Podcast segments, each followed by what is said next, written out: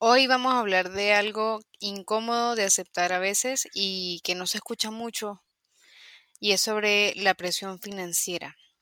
Esto es un error que yo personalmente lo aprendí en dos ocasiones, no precisamente en el trading, sino con otros emprendimientos que hice anteriormente. La mayoría de traders crean presión financiera a la hora de iniciarse en el trading y hay muchas causas de cómo se crea. Una de ellas nace de una pregunta que alguien me hizo y era, ¿ves conveniente que deje mi trabajo para dedicarme 100% al trading, hacer trading, estudiar trading, repasar trading? Y yo le respondí a esas personas, pues depende de si en este momento eres rentable o no. Porque si tú no eres rentable en trading, no vayas a soltar tu trabajo actual, no sueltes esa fuente de ingresos que tienes en este momento. ¿Por qué? Porque esa es una de las causas por las cuales se, se crea presión financiera. Todos tenemos gastos, tenemos que pagar cosas a diario, servicios, arriendo, etcétera. Y si sueltas tu trabajo actual, ¿qué es lo que va a pasar? Automáticamente vas a cambiar la perspectiva del trading y vas a querer ganar ya. Y eso es un error porque te estás poniendo una presión encima de, si no gano dinero hoy, si no gano dinero esta semana, entonces no voy a poder costear mi estilo de vida. Yo pienso que la mejor manera de tomar esta decisión es hacerlo paulatinamente. ¿Por qué no mejor empiezas a disminuirle tiempo a tu trabajo? Si trabajas tiempo completo, entonces haz el sacrificio y duerme un poco menos, dedícate a estudiar en ese tiempo. No vayas a dejar tu trabajo si todavía no eres rentable, porque este es uno de los mayores obstáculos que atrasa la rentabilidad de los traders. Si creas presión financiera, nunca vas a llegar a ser rentable y te voy a decir por qué. No vas a estar enfocado en aprender del trading ni en disfrutar el proceso para llegar a ser un trader consistente, sino que vas a estar enfocado simplemente en hacer dinero. ¿Y qué es lo que va a pasar? Vas a empezar a perder más porque vas a ver cosas que quieres ver y no lo que el mercado te está mostrando. Vas a ver el precio de una manera muy subjetiva, es decir, eh, basado en tus sentimientos y tus emociones, tus necesidades. Ahora bien, ¿es posible vivir del trading? Por supuesto que sí es posible, pero para vivir del trading debemos tener ciertos requisitos. En primer lugar, tener un capital. No vas a vivir del trading con una cuenta de mil dólares ni de dos mil dólares. ¿Qué nos facilita esto? A lo mejor operar con una cuenta de fondeo.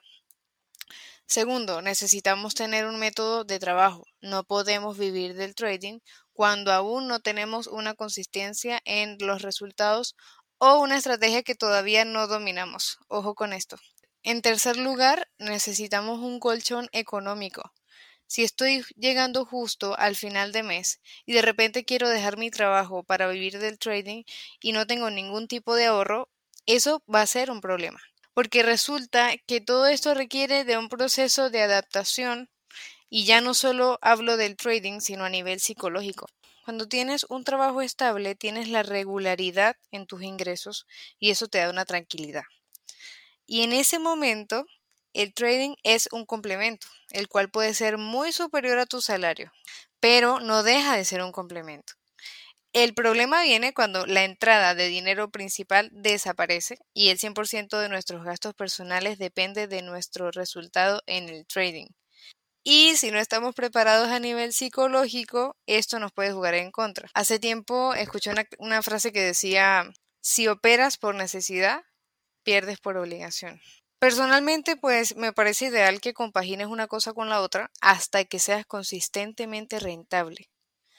Pero si es que quieres dejar de trabajar, pues te recomendaría que tengas un colchón económico que te permita aguantar por lo menos un año con cierta tranquilidad para ir aprendiendo. Porque este tipo de cambios no es algo a lo que estamos acostumbrados. Si nos vamos a la realidad, en un día de trabajo normal generas ingresos. Pero en un día normal en el trading puede ser que pierdas. ¿Y qué pasa con esto? Esos días pueden ser en los que empiezas a buscar otra operación para compensar la anterior, sobreoperar, tomar malas decisiones, etc. Y eso es un error porque Escucha muy bien esto. Tú no vas a hacer trading para ganar dinero. vas a hacer trading porque tienes una estrategia y el dinero es la consecuencia de haber respetado y ejecutado esa estrategia.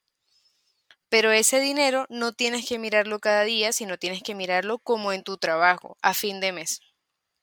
Cuando te levantas un día a trabajar, no piensas cuánto vas a ganar hoy, simplemente ejecutas lo que tienes que hacer y al final de mes hay una recompensa. Entonces, no nos enfoquemos en ganar, enfoquémonos en hacer las cosas bien.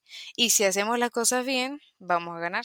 En conclusión, pienso que el trading no es una salvación, no es algo que nos salva de trabajarle a otra persona, sino que más bien es un negocio que te puede dar muy buenos frutos en el futuro, pero como cualquier otro negocio tiene momentos en los que debemos tolerar cierto nivel de pérdida. Recuerda que el trading es 90% psicológico y es importante que te prepares mental y emocionalmente para tomar decisiones y saber en qué momento es prudente tomarlas siempre y cuando no perjudiquen tu rentabilidad o tu paz mental. Eso es mucho más importante en este camino. Un abrazo y la mejor energía. Nos escuchamos en el próximo episodio.